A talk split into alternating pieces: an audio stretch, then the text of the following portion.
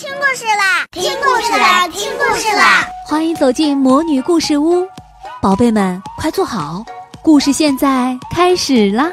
魔女故事屋。十一月，让我们做一回演讲者。经过了一个月的准备，故事大王比赛正式开始了。全班同学抽签决定讲故事的顺序。牛牛是第十三个讲故事的同学。牛牛讲的故事叫《布朗家的天才宝宝》。布朗宝宝在出生第二天的早晨就能看报纸，下午就能修汽车，晚上开始说话，第三天就成为最聪明的学生。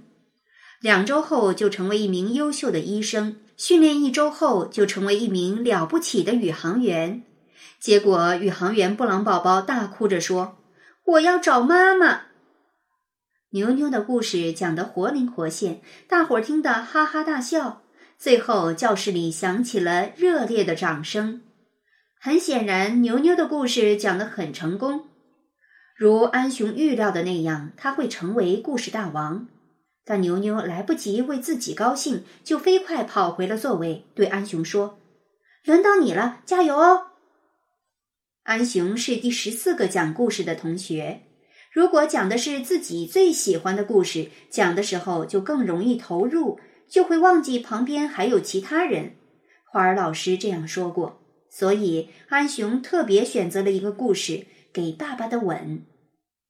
因为爸爸最近出差，安雄已经有一个月没有见到爸爸了。在走上讲台前，安雄犹豫了一下，他打开书包。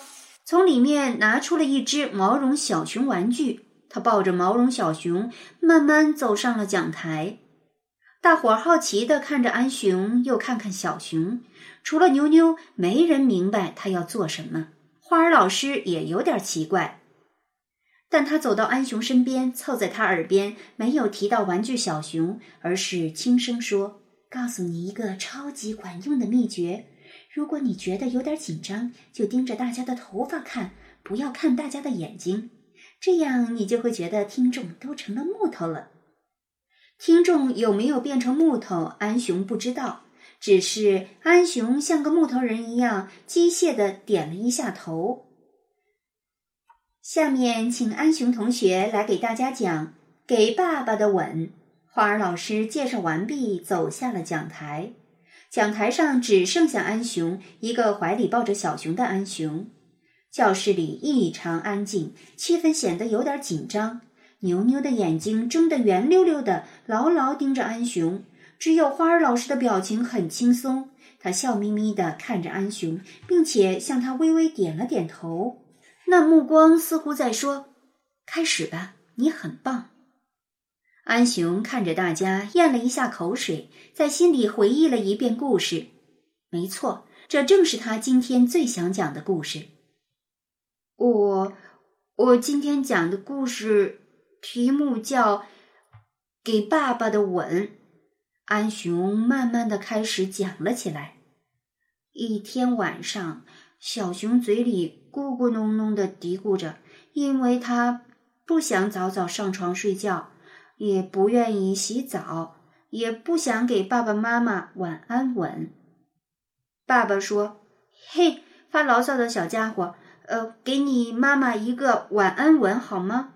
也吻爸爸一下，然后乖乖洗澡，上床睡觉吧。”小熊说：“我才不要呢！”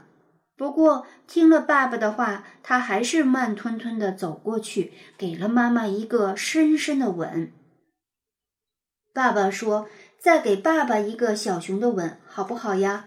小熊不高兴的叫道：“才不要呢！我不要吻爸爸。”爸爸把小熊高高举起来说：“那么，像小长颈鹿吻他爸爸一样，给爸爸一个长长的、高高的吻，像这样。”讲到这里，安雄把手里的毛绒小熊举了起来，就像这本图画书里画的那样。安雄把小熊举得高高的，亲了一下小熊的脸。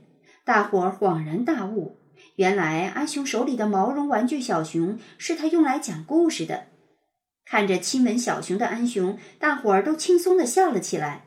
看见大家的笑脸，安雄原本有些紧张的表情也放松了，他的脸上也浮现出了一点笑容。他顿了顿，把故事接着讲了下去。小熊笑着叫道：“才不要呢！我不要像小长颈鹿那样吻爸爸。”爸爸把小熊驮在肩上，一边上楼一边说：“那么，像小考拉吻他爸爸一样，给爸爸一个痒痒的、黏黏的吻，像这样。”讲到这里，安雄又把手里的毛绒小熊举到面前，就像图画书里画的那样，吻了一下小熊的脖子。听到这里，王子笑嘻嘻地摸了摸自己的脖子。昨天晚上，他的爸爸也这样吻过他。故事里，爸爸帮小熊洗澡，像鳄鱼一样爽爽的、潮潮的吻小熊。爸爸把小熊擦干净，像蝙蝠一样特别的倒挂似的吻小熊。爸爸递给小熊牙刷，像老虎一样最炫的、最热烈的吻小熊。爸爸帮小熊穿上睡衣，像猴子一样活泼的、调皮的吻小熊。爸爸帮小熊盖上毛毯，像老鼠一样温柔的、轻轻的吻小熊。可是，无论爸爸怎么吻小熊，小熊总是一边笑一边叫道：“才不要呢！我不要像这样吻爸爸。”教室里听故事的同学们都开开心心的咧着嘴笑。讲故事的安雄越来越投入，看上去似乎完全忘记了周围的同学，简直已经变成了故事里的爸爸。故事的最后，爸爸有些失望了，他摇着头说：“真的是一个吻都没有给爸爸哎。”说完，他转身准备离开了。这时，小熊喊道：“爸爸！”爸爸立刻回过头，关切地问：“怎么了？”小熊说：“我要为你做一件事。”爸爸好奇的问：“什么事啊，小熊？”小熊说：“我要亲亲爸爸，还要给爸爸一个大大的、大大的拥抱。”故事讲到这里结束了，安雄也把小熊紧紧的抱在怀里。这时，安雄才看到全班同学都在看着自己，他似乎从故事的云端跌落到萤火虫教室，立刻觉得口发干、腿发软。安雄胡乱鞠了个躬，低着头就跑回到座位上。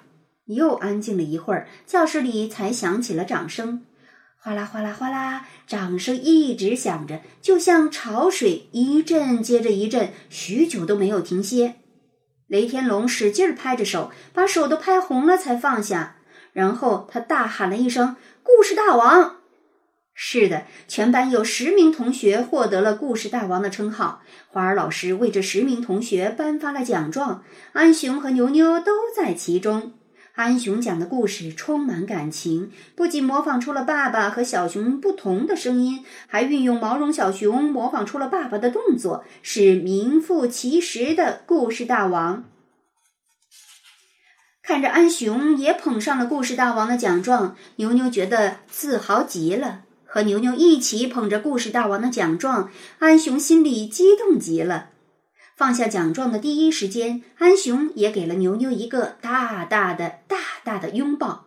因为用毛绒小熊讲故事是牛牛想出的点子，那只小熊就是牛牛送给安雄的礼物。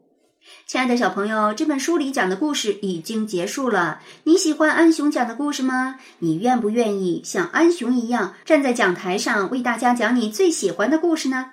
我相信你能够做到。所以，请你从这本书里挑选出你最喜欢的故事，在各种场合来给大家讲一讲吧。